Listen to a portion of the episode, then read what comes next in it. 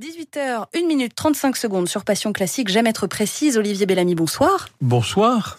Votre invité ce soir, Olivier, c'est un professeur. Alors, c'est Boris Cyrulnik, célèbre neuropsychiatre, qui a théorisé sur le fameux euh, concept de résilience dont tout le monde parle et qui vient de publier chez Odile Jacob La nuit j'écrirai des soleils et voici un soleil musical.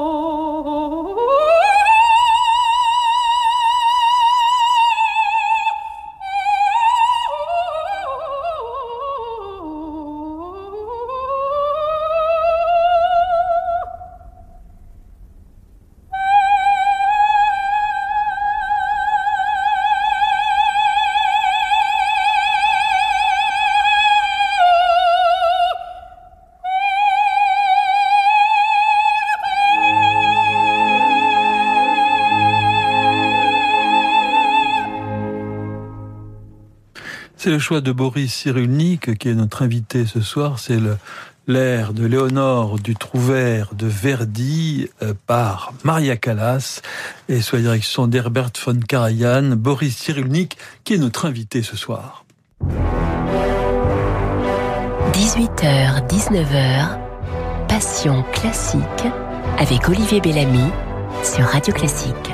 Boris Cyrulnik, bonsoir. Bonjour. Bonsoir. Très, très heureux. Ah voilà, c'est justement les nuits et les soleils. L'un voit la nuit, l'autre voit le soleil. L'un est un, est un pessimiste, moi, l'autre est un optimiste, vous, non? On pourrait commencer comme ça. Vous voyez le soleil, moi je vois déjà la nuit. Et oui, mais c'est la nuit qu'on espère la lumière. Quand on est toujours au soleil, on espère l'ombre. Donc c'est la nuit, c'est dans le désespoir qu'on a besoin de la calasse. C'est dans le désespoir qu'on a besoin de belles écritures, de, de belles idées. Sinon c'est le ronron, c'est la, la, la routine. Mais par bonheur, les manques de, les moments difficiles ne manquent pas dans la vie, et dans ce cas-là, on a besoin des artistes. On pourrait s'imaginer que Maria Callas chante euh, un air d'amour si on ne connaît pas l'histoire du Trouvert, qui est certes très compliquée, aussi on ne comprend pas l'italien, mais elle veut mourir là, et, que de beauté pour euh, dans ce désir de de mort, et que de souffrance derrière tant de beauté. Elle pourrait mourir de tristesse. D'ailleurs, je pense qu'elle est morte de tristesse dans la réalité. Mais sur Calas. La, la Mais dans la, dans, sur la scène, elle métamorphose la souffrance, elle métamorphose la douleur et elle en fait ce chant, ce chant extraordinaire qui est imparfait, qui est très beau, mais qui n'est pas parfait. Il y a des petits vibratos, il y a un contrut un peu tremblé. Et c'est ça qui donne sa dimension humaine. Donc c'est un peu comme dans, la littérature, quand un texte est trop parfait, il ronronne, il nous ah engourdit. Ah oui, Sully Prudhomme est moins intéressant que Baudelaire. Hein? Mais, ben oui. mais bien sûr. Parce qu'il faut que le beau soit un peu bizarre, sinon... Euh, il faut surprendre pour donner de la vie, il faut rater quelque chose. Euh, la comédie française avec ses alexandrins, tagada, tagada, tagada soin de soin, c'est pas une œuvre d'art.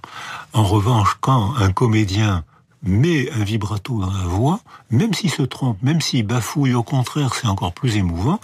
Et la Thébaldi... Enfin, il faut pas qu'il bafouille trop non plus. Il faut pas hein. qu'il bafouille trop. Puis à, puis à, la comédie euh, française, il y a de très très grands comédiens qui savent jouer aussi sur leur, qui sur, savent, sur leur faiblesse. Qui savent bafouiller. Oui, qui savent bafouiller. Alors, Maurice Cyrulnik, faut-il être malheureux pour être créatif? C'est une idée très romantique, ça.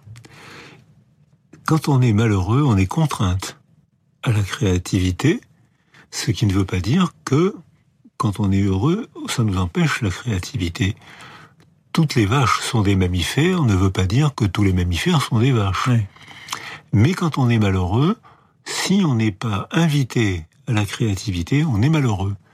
En revanche, quand on est malheureux et quand on cherche à faire une poésie, quand on cherche à s'expliquer, quand on cherche à mettre en mots notre souffrance, on métamorphose non pas le réel, dans le réel on souffre, mais on métamorphose la représentation du réel, le chant, comme la calasse, ou l'écriture, comme Victor Hugo, affreusement malheureux de perdre Géraldine, sa fille, affreusement malheureux jusqu'au jour où la vie revient en lui, il écrit une déclaration d'amour à sa fille en poésie, Tu es morte et je t'aime. Donc ça veut dire que c'est, mais c'est presque naturel.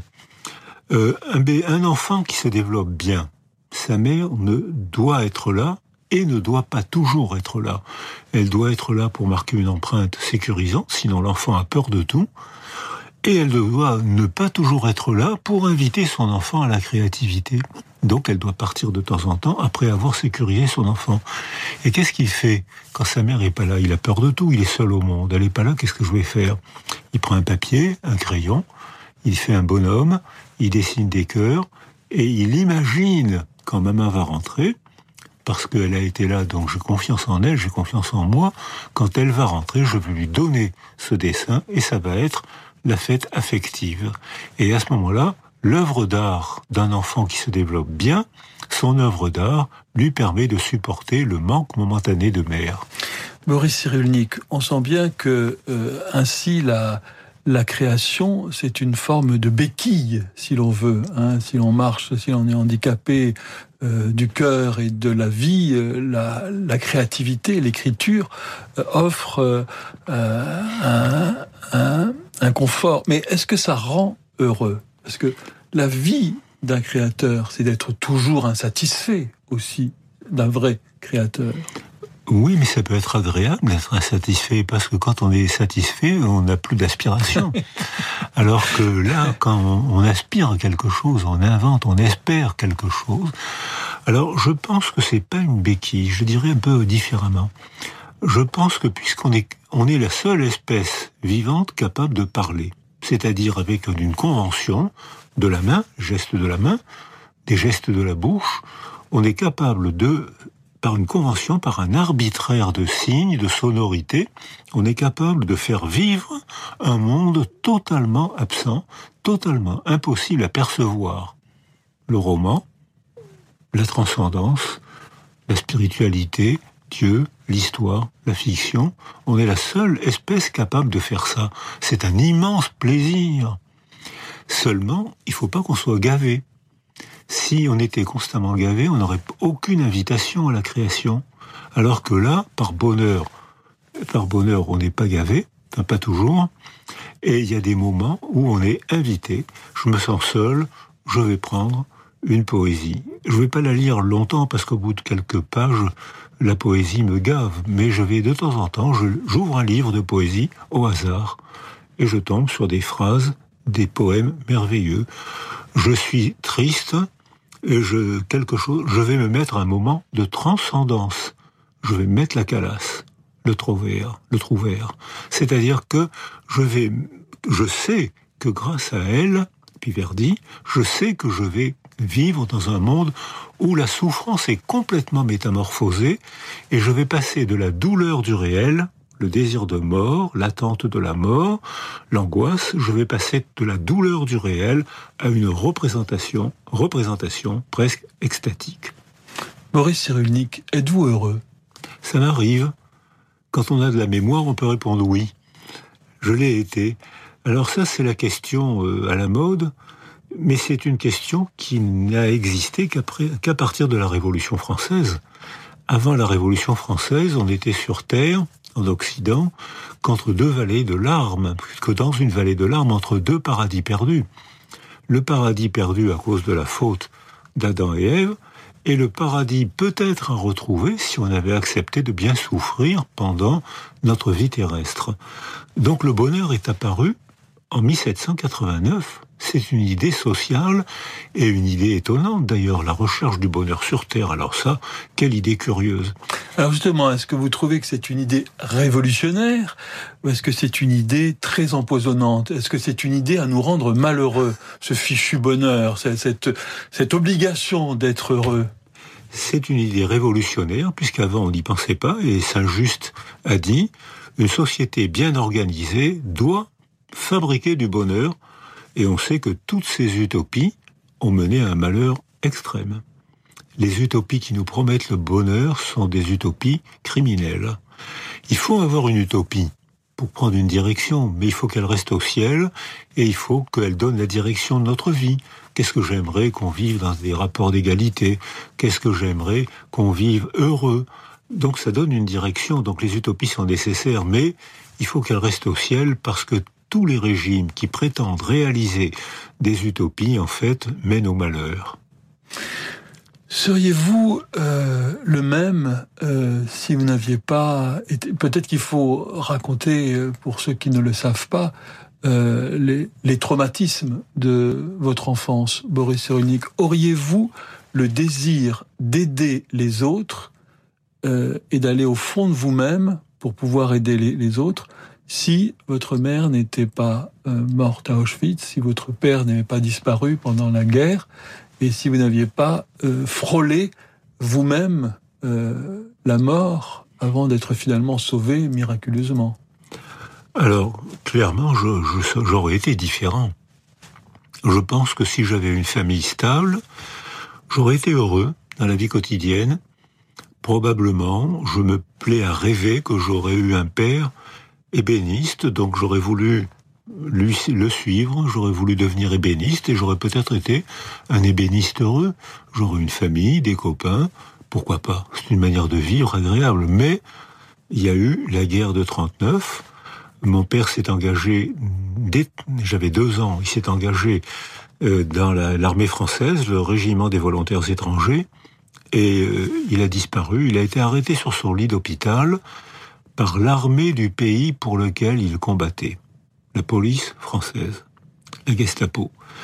Et il est mort à Auschwitz. Presque toute ma famille, il y avait, avait plus de juifs autour de moi. Les hommes étaient dans l'armée française, les jeunes étaient dans les FTP, les résistants, et les autres étaient déjà à Auschwitz. Donc j'étais par bonheur entouré de justes mais ça m'a donné une ligne de développement, une direction que bien évidemment j'aurais pas eu si j'avais eu une famille stable dans un pays en paix. En fait, ce qui vous a sauvé, c'est d'être entouré de justes. Vous avez pu avoir des modèles. C'est pas le malheur qui sauve, c'est de, de, de, voir, euh, de, voir se dessiner l'espoir et surtout d'être entouré de modèles, sinon rassurants, euh, propres à s'élever. Vous avez dit les deux mots-clés, rassurant et s'élever. C'est-à-dire que la fonction de l'attachement, qui m'a été offert par les justes dans une situation qui aurait pu être mort, qui aurait dû logiquement, statistiquement, qui aurait dû être mortelle. Euh, même si en France, les juifs ont été très protégés, plus que dans tous les autres pays il y a quand même eu 25 à 30 de juifs qui sont partis en fumée. Mais c'est moins que les 90% de, roumains ou de hongrois, ou de les presque 100, les 90% de hollandais, etc. Mais c'est pas le malheur, c'est le triomphe contre le malheur qui permet de prendre une trajectoire transcendante. C'est-à-dire qu'effectivement, les justes m'ont apporté, pendant la guerre, euh, m'ont apporté la protection la sécurité affective et même le sens. Mais après la guerre, après avoir été protégé, soutenu et autorisé à vivre par la kyrielle de justes qui m'ont entouré jusqu'à la libération, euh, après la guerre, ce qui a donné sens à ma vie, c'est la rage de comprendre pourquoi il y avait eu une telle tragédie stupide, j'ai retrouvé, la préfecture de Bordeaux m'a donné une lettre, la photocopie d'une lettre de mon père qui montre son étonnante naïveté. Euh, il écrit au préfet, je ne comprends pas pourquoi je suis arrêté, pourquoi je suis emprisonné. Euh, je suis ébéniste, je n'ai jamais commis de délit, j'ai combattu dans l'armée française, je ne comprends pas pourquoi je suis arrêté. Et, il est mort à Auschwitz. C'est-à-dire que avec le recul, on comprend pourquoi il y a eu cet immense génocide, même s'il y en a eu avant et après euh, le génocide des Juifs européens. Donc, est-ce qu'il vaut mieux faire confiance ou ne pas faire confiance, Maurice Cyrulnik? C'est toute, c'est, toute la question. Alors, moi, je ne dirais pas faire confiance. Je crois que on imprègne la confiance en nous si on est entouré au moment où on se développe, dans notre petite enfance. Elle s'imprègne en nous parce qu'il y a maman, papa, la famille, les copains, le quartier, la culture. À ce moment-là, la confiance s'imprègne en soi. S'il n'y a personne, vous pouvez être sûr que la confiance ne s'imprégnera pas en vous, vous pouvez être sûr que vous aurez acquis un facteur de défiance de tout ce qui fait la vie. Vous aurez peur de tout. Tout sera pour vous une agression. Donc je dis pas je donne confiance, je fais confiance. Je dis la confiance m'a été donnée. Elle s'est imprégnée au cours de mon développement et ensuite j'ai acquis un facteur de protection. Boris Cyrulnik, c'est le moment des petites madeleines musicales. Voici la première.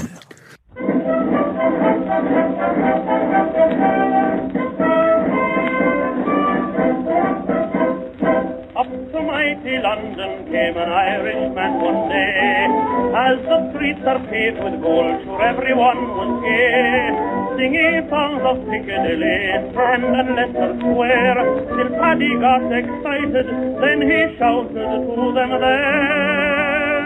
It's a long way to Tipperary, it's a long way to go. It's a long way to Tipperary to the sweetest girl I know. Goodbye, Piccadilly, farewell, Leicester Square. It's a long, long way to Tipperary, but my heart's right there. It's a long way to Tipperary. It's a long way. It's a long way to Tipperary.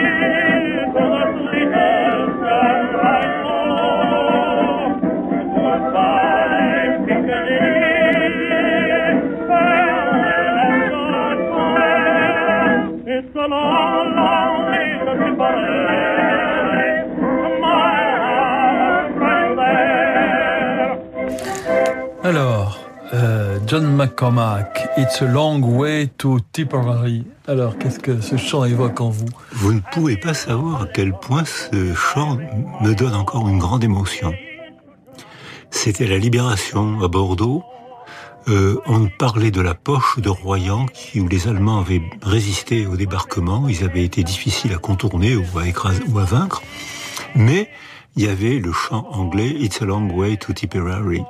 Et ça, pour moi, c'était l'autorisation à vivre. Désormais, si le nazisme s'effondre, j'aurai le droit de vivre. Vous ne pouvez pas savoir à quel point ce chant et, encore aujourd'hui, ça me donne une intense émotion. Et je passais mon temps à changer, à chanter. Tiens, je fais un lapsus, ça reste entre nous, ça. Hein.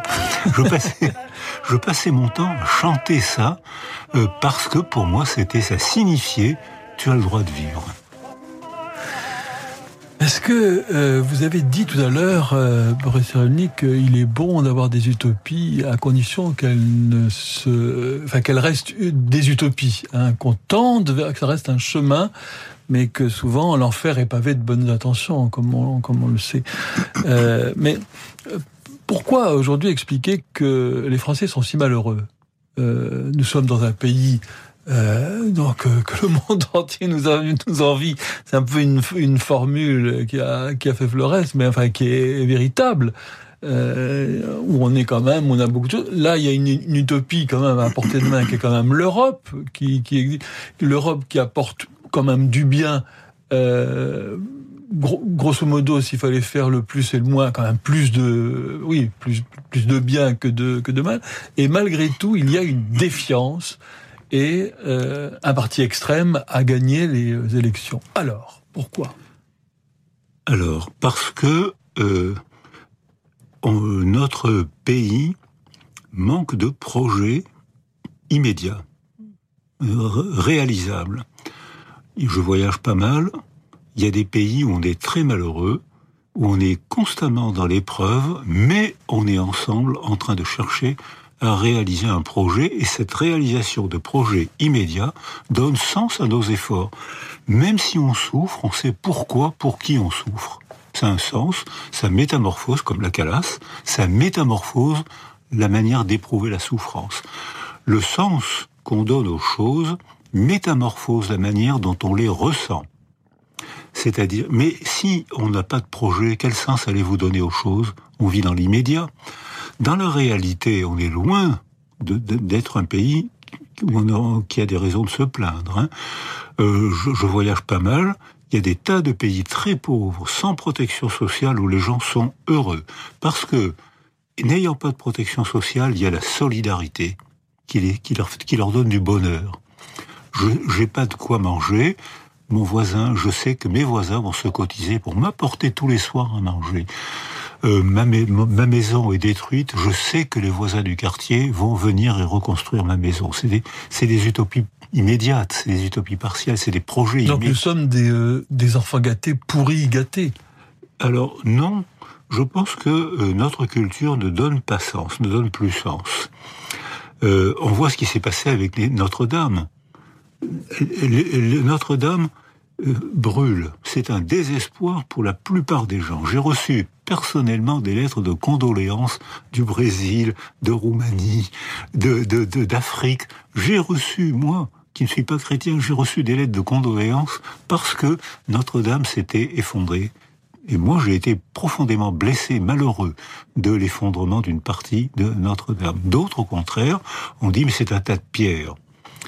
Ceux qui ont dit c'est un tas de pierres ne peuvent pas donner sens à la pierre. Si je vous donne, j'étais à Berlin au moment de la chute du mur. Tous les, mes amis allemands euh, avaient des morceaux de béton et, les regardaient avec merveille. On m'a donné un morceau de béton enveloppé dans un morceau de tissu de velours rouge. Pour eux, ce morceau de béton signifiait enfin libre, enfin les deux Allemagnes vont se réunir, enfin on va pouvoir se mettre à construire dans l'immédiat des rues, des, projets immédiats.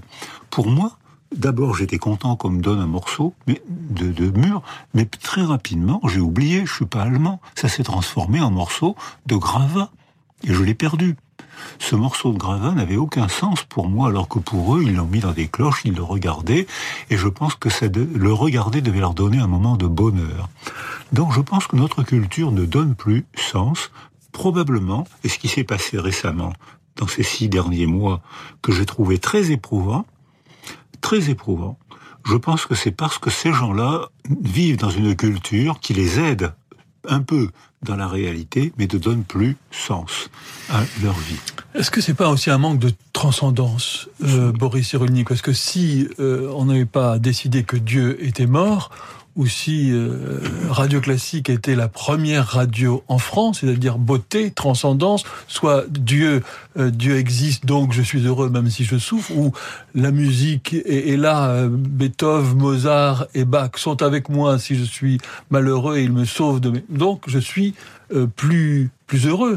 C'est un manque de, de transcendance. Absolument. mais c'est alors c'est ce que vous dites là, ça reprend avec des mots transcendance contre immanence. Quand j'ai reçu ce morceau de béton, pour moi, c'était, j'étais dans l'immanence. C'est un morceau de béton qui n'avait aucun sens. Je l'ai perdu. Il m'a pas rendu heureux. Mais il m'a rendu heureux quand on me l'a donné, puis ensuite j'ai oublié. C'est pas ma culture. Alors que pour les Allemands, c'était la transcendance. Mais la transcendance, elle, est pas, elle peut être divine, bien sûr, mais elle n'est pas forcément que divine, comme vous l'avez dit. Euh, il y a des musiques qui sont des, des, des moments de transcendance qui nous élèvent au-dessus de la perception de l'immédiateté. L'immanence absurde, c'est la drogue. Je prends de la drogue, ah c'est merveilleux, la substance s'élimine, je suis désespéré. Je reprends de la drogue, ah c'est merveilleux, la substance s'élimine, aucune transcendance. La drogue. En revanche, l'art, euh, la cathédrale, construire une cathédrale, les pierres, les cailloux sont métamorphosés, c'est plus des cailloux, c'est des morceaux de cathédrale. Ils sont métamorphosés par la représentation, que ce soit la représentation psychologique ou, comme vous l'avez dit, que ce soit la représentation artistique, une pièce de théâtre, Mozart, euh, euh, Goya, dès l'instant où un artiste peut métamorphoser la représentation de la réalité, Goya montre des fusillés, on trouve ça beau. Dans le réel, c'était une horreur le tableau, dans la représentation, c'est un beau tableau. Le vert, c'est une tristesse, c'est une immense tristesse.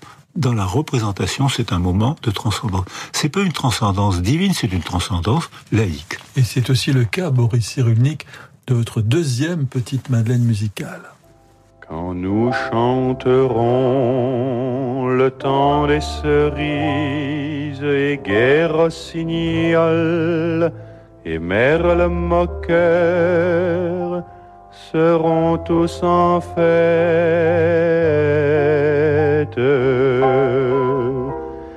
Les belles auront la folie en tête et les amoureux du soleil au cœur. Quand nous chanterons le temps des cerises sifflera bien mieux le merle moqueur.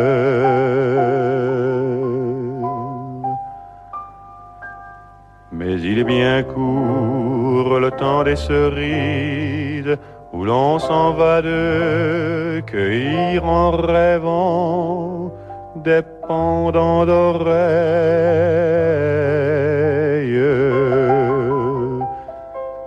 Cerise d'amour, robe pareille, tombant sous la feuille en gouttes de sang. Mais il est bien court le temps des cerises pendant de corail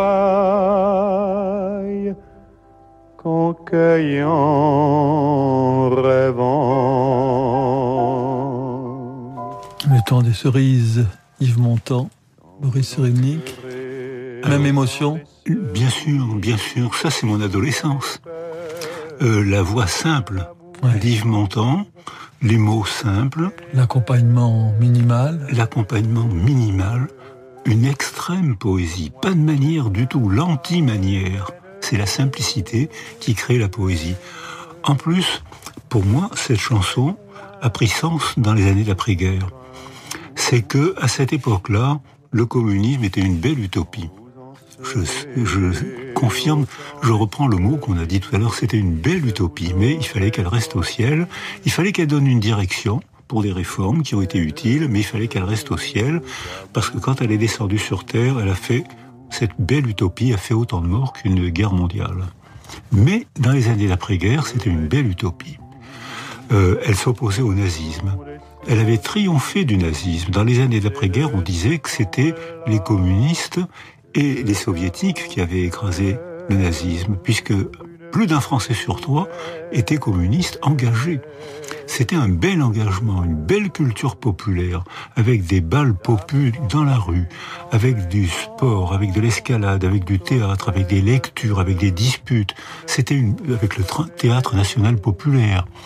Avec, c'était une belle culture populaire. Mais ça a duré quelque temps.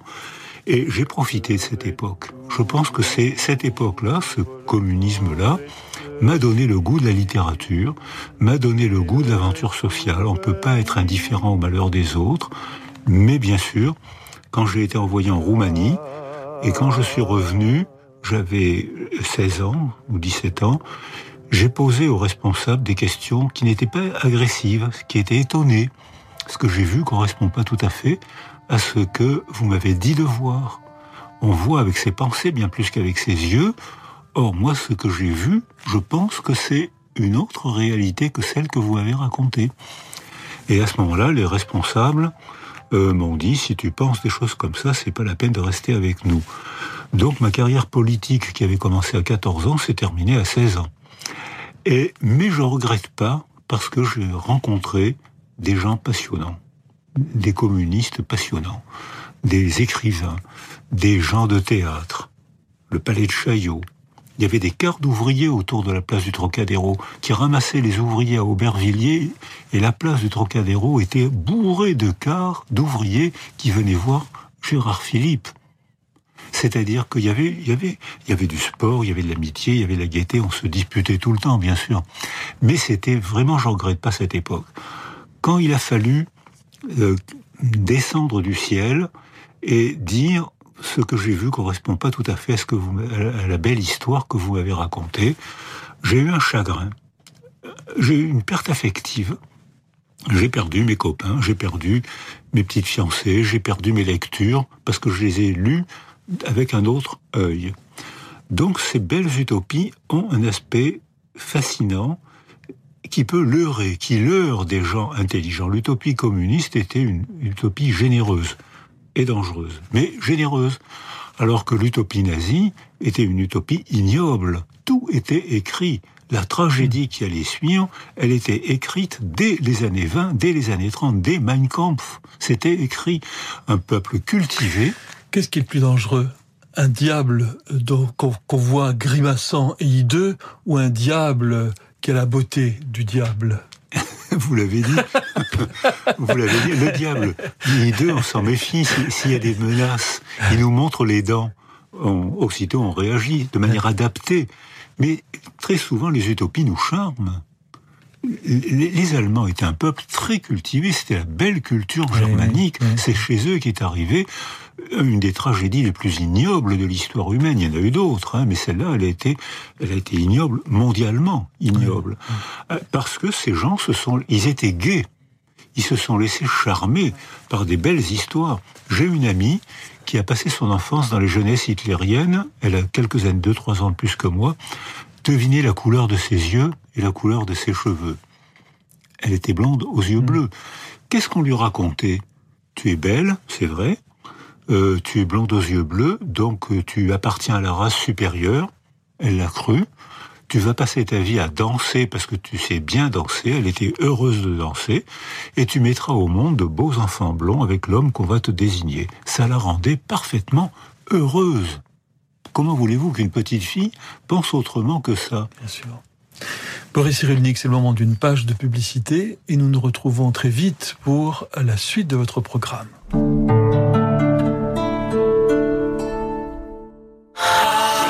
Qu'attendez-vous pour aller chez Renault? Dans la vie, il y a des moments à ne pas rater. En mai, profitez d'offres exceptionnelles comme Renault Capture à partir de 129 euros par mois avec EasyPack. Entretien avec pièces d'usure, assistance et garantie inclus pendant 4 ans. Mais pour en profiter, c'est seulement jusqu'à la fin du mois. Pour Capture Life TCE 90, LLD sur 49 mois, 40 000 km avec un premier loyer de 2000 euros jusqu'au 31 mai si accordiaque. Voir Renault.fr. J'investirais bien dans un appart pour le louer, mais bon, avec le risque de loyer impayé. Mais enfin, avec un locataire garanti Visal, plus de stress. Visal? Oui, la garantie d'action logement en cas d'impayé de loyer. C'est la solution pour sécuriser tes revenus locatifs. C'est gratuit et rapide. Va sur visal.fr. Visal.fr. Oh, je me connecte tout de suite. Dispositif soumis à condition, consultez visal.fr. Action logement reconnu d'utilité sociale. Val d'Oise, terre de festival.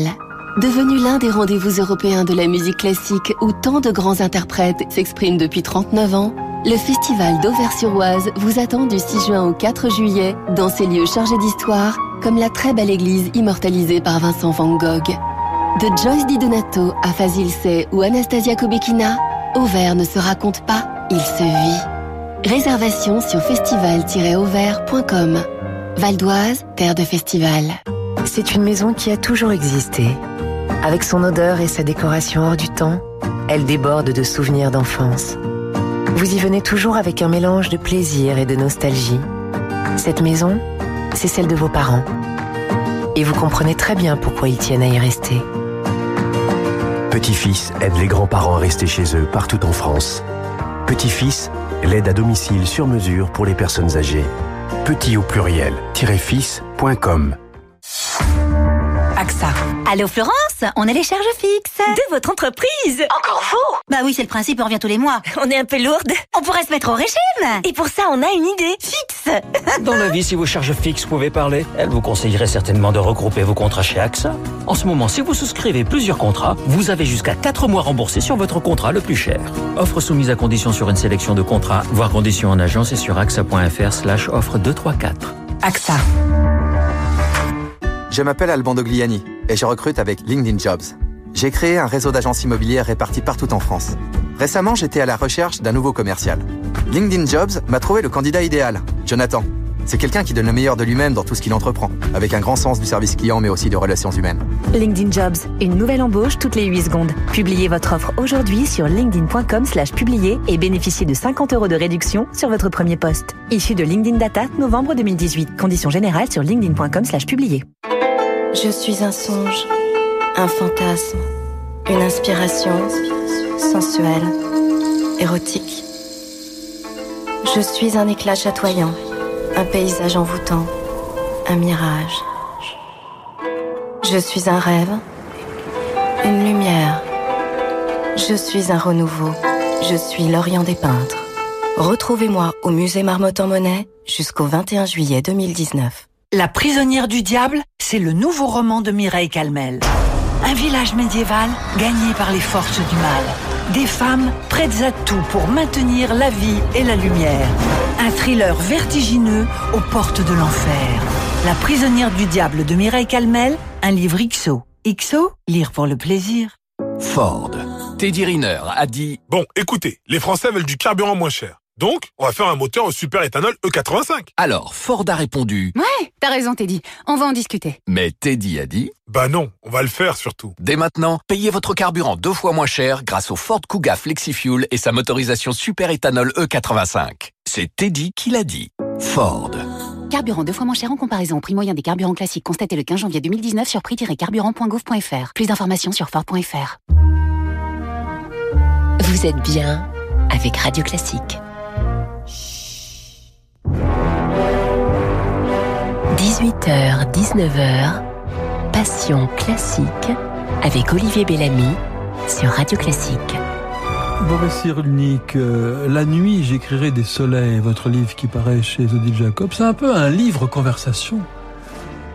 Oui, hein, Il y, y, a un sens du, du conteur chez vous, qui comme ça, qui se, qui se promène, qui passe d'un d'un sujet à l'autre. Vous conversez avec le lecteur, avec vous-même, avec un, un lecteur imaginaire. C'est exactement ça. C'est que dans la, dans la parole parlée, c'est une interaction.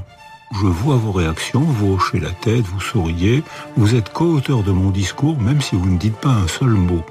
Dans la parole écrite, je m'adresse à un ami parfait.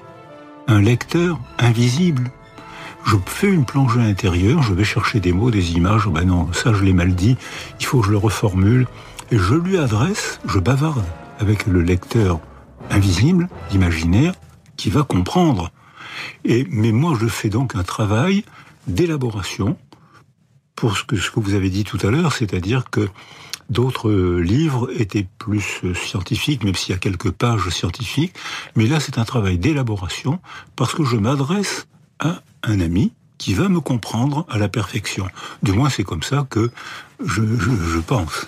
C'est quoi ce, ce, goût? Alors, vous, euh, livre où, où, vous convoquez plusieurs euh, personnalités, poètes, euh, écrivains, euh, comme Jean Genet, euh, Rimbaud, euh, Gérard Depardieu, comme ça, vous étudiez un peu leur fêlure.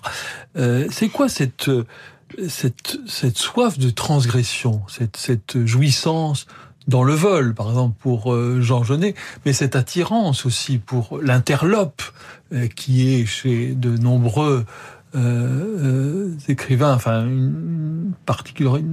Pour ces écrivains-là, oui. oui. oui. parce que Jean Genet avait peur d'aimer. Comme il avait jamais été aimé, comme il savait pas ce que c'était, il n'était attiré que par la violence et par la poubelle.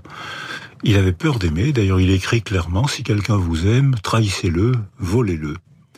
Euh, il était fasciné par la violence, comme lui, il avait facilement peur, et quand il voyait des jeunes hommes se battre, il les désirait sexuellement. Donc euh, il était, c'est pour ça qu'il a été amoureux, tombé physiquement amoureux de jeunes Palestiniens au moment où ils ont été massacrés par l'armée jordanienne. Et il a vu ces jeunes gens souriants, armés, et tout d'un coup, ça lui a rappelé que lui aurait bien voulu rentrer dans la milice pour inspirer la terreur aux Français. Ça lui a rappelé que lui admirait les Allemands quand ils sont rentrés. Euh, ces mots sont été, euh, ils ont, ils ont enculé les Français. C'était un grand plaisir. Donc, il a, il était fasciné par cette violence-là. Aujourd'hui, Jean Genet, euh, il serait euh, il serait mis en prison par la, par la morale euh, médiatique. Euh, la, la, la, la, parole de, de Jean Genet serait... Euh, parce que moi, ce que je, ce que je me demande souvent, c'est, par exemple, où est la frontière entre... pardon, ça, ça, ça, ça, se bouscule un petit peu, mais par exemple, Alfred Hitchcock, euh, il a été, il y a un traumatisme aussi, et il est, il est devenu, il a eu peur dans son enfance, et il a fait peur. Mais c'est, c'est, sublimé. Il nous fait peur pour notre grand plaisir. Mais en même temps, euh, un Alfred Hitchcock aujourd'hui, euh, on dirait le MeToo, on dirait ah là avec ces actrices, il a été épouvantable, etc. Il serait mis au, au pilori et peut-être interdit de faire un film. Donc où est la frontière entre le pervers et le déséquilibré généreux, j'allais dire, enfin le déséquilibré qui qui s'en sort et qui et, qui fait quelque chose de de bien. C'est un peu. Non, non, je, je, je crois avoir compris.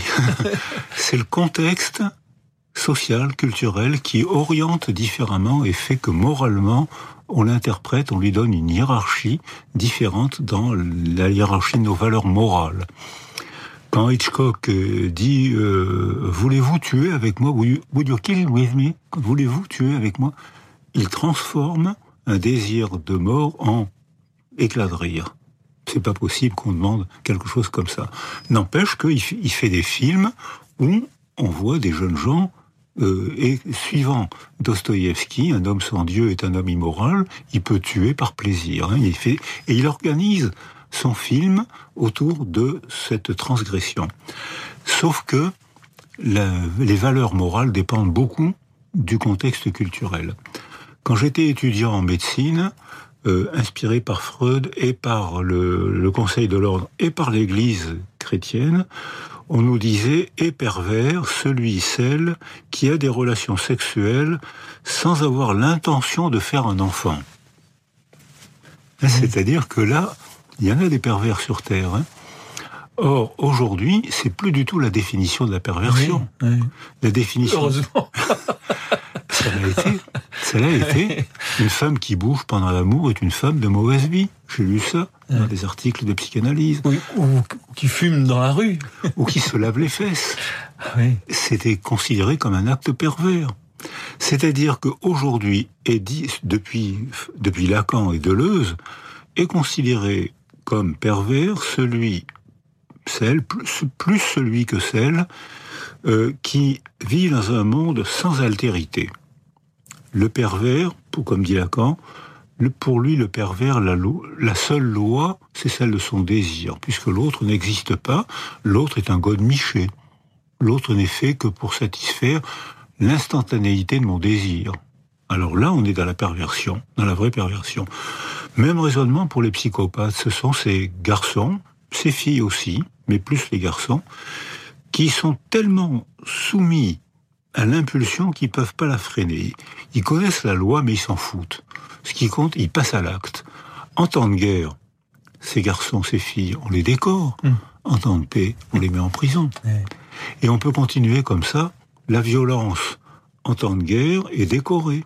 Elle est valorisée. Aujourd'hui encore, il m'arrive d'aller dans les pays en guerre. Un garçon qui n'est pas violent est un garçon que les femmes méprisent. La mère méprise un petit garçon, son enfant, qui ne se bat pas à l'école. Aujourd'hui, dans les pays en guerre.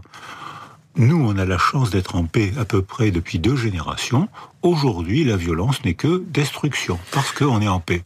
Parfois, la violence fait œuvre d'art, comme dans ce combat sur la glace dans Alexandre Nevsky de Prokofiev, euh, que vous avez choisi, film extraordinaire d'Eisenstein, musique de, de Prokofiev. On peut dire, euh, enfin, je ne sais pas si c'est pour cela que vous l'avez choisi, que c'est la, la rencontre entre un cinéaste et un musicien de génie, et une époque aussi, non, Boris Rudnik? Oui, c'est ça. ça. L'époque, c'est quand un pays vit dans un chaos, ou quand un pays est en faillite, il a besoin d'un sauveur. Et ce sauveur, on, lui donne tous les pouvoirs. Les tyrans, les dictateurs sont actuellement élus démocratiquement. Euh, quand euh, les Mongols ont envahi l'Europe, les gros teutons ont été écrasés par ces petits bonshommes qui tenaient mieux à cheval à cause parce qu'ils avaient inventé l'étrier, donc ils tenaient mieux, alors que les gros, gros étaient bousculés et les Mongols sont arrivés jusqu'à Vienne. Donc, quand un pays est en chaos, c'est une technique de prise de pouvoir. Provoquer le chaos pour que le peuple élise, aspire à un sauveur. Donc, méfiance. Alors, méfiance, mais c'est ce qui s'est passé ces derniers temps. Il y a eu des gens qui ont voulu inspirer le, provoquer le chaos pour que on, on, on élise un sauveur. La démocratie est complètement dévoyée. Ce qu'on passe, ce qu'on voit actuellement, non seulement en Europe, mais j'étais au Japon, où on voit que le Japon aussi a élu démocratiquement Abe Shinzo, qui veut armer le Japon et qui recommence à penser que la Corée mérite une petite raclée. On voit ce même phénomène en Europe, on voit même ce phénomène en Suède, où j'ai été en Suède, où j'ai été enchanté par le Danemark, qui ne se laisse pas laisser em- emprisonner par ce, ce mode de raisonnement, mais la Suède et la Finlande se laissent emprisonner, fascinés par ce mode de raisonnement, quand le chaos est provoqué, volontairement, politiquement, on vote pour un sauveur qui, in- qui installe la dictature.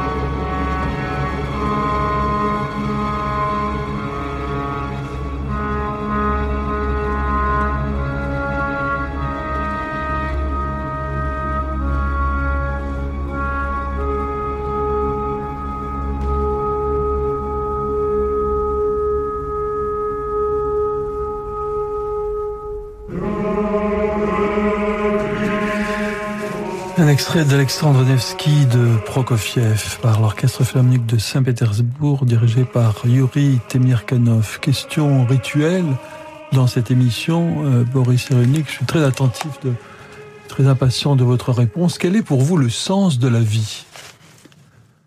Vous n'avez pas une autre question? Alors, ça c'est... Là, je, vous voyez, je suis à l'aise. Alors ça, j'en sais rien, c'est le sens qu'on lui donne. Euh, chacun donne un sens différent à la vie.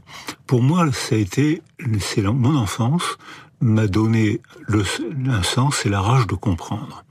D'où la nécessité lire, rencontrer, voyager, douter et surtout ne pas juger avant d'avoir visité, avant d'avoir douté. Parce que le, la certitude, c'est le langage totalitaire.